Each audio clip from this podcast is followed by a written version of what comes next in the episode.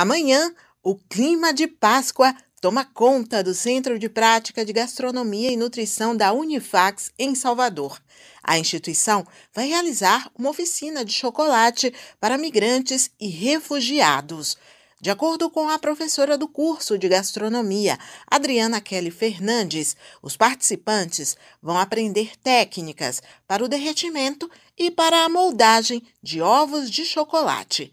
Assim, terão a chance de produzir e vender.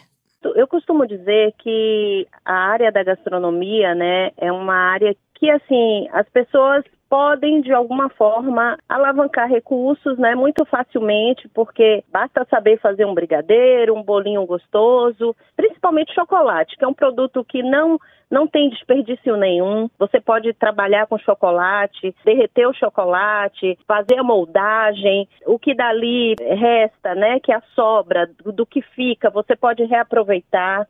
E como a Páscoa está aí, a gente promoveu né, esse, essa oficina aí de chocolate, de ovos de chocolate. A atividade é promovida pelo Centro de Serviços ao Migrante da Unifax, que é coordenado pela professora Rafaela Ludolf. O centro ajuda diversas famílias que vieram para a Bahia em busca de melhores condições de vida.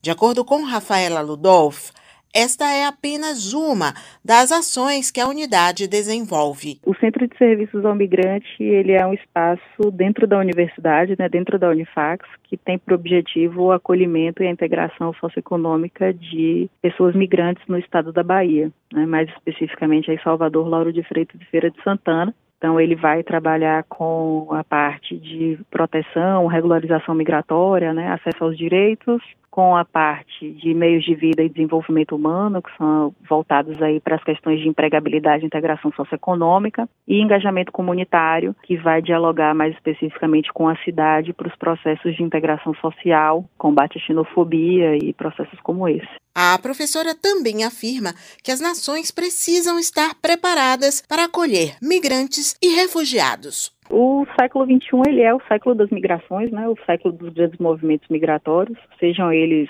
né, fluxos forçados, ou sejam eles fluxos espontâneos, para buscar melhores condições de vida, melhores processos nesse sentido.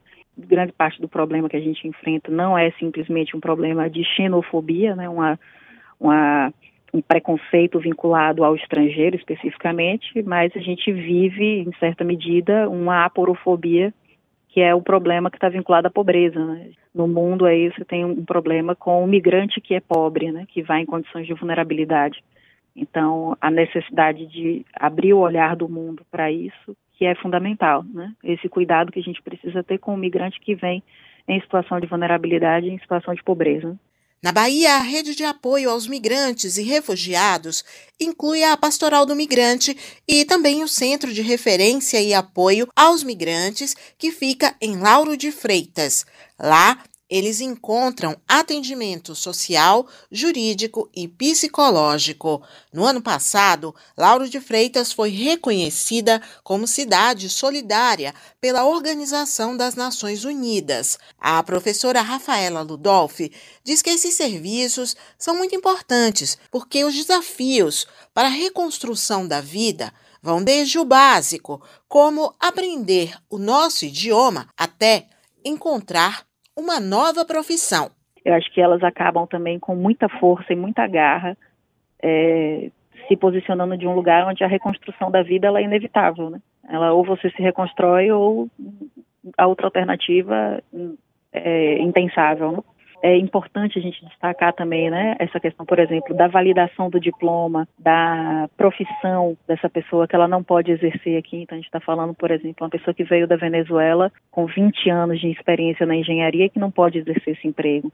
Então, a migração ela vem ainda acompanhada desse perda, da perda do sentido de utilidade, né, da utilidade vinculada ao trabalho. Você pensar em uma mãe que veio para o Brasil, que tem um filho né? Como é que ela vai cuidar desse filho? Ela não tem a casa da avó para deixar a criança, então ela precisa pensar em uma forma onde ela pode empreender dentro de casa. Então a, a perspectiva é essa, né? De também prover os mecanismos para apoiar nessa, uma vez que decidiu a reconstrução, apoiar a reconstrução nesse sentido. Para quem é migrante ou refugiado e quer participar da oficina de chocolate da Unifax, O link da inscrição está disponível no Instagram, arroba Centro de Serviço ao Migrante. Suzana Lima para Educadora FM.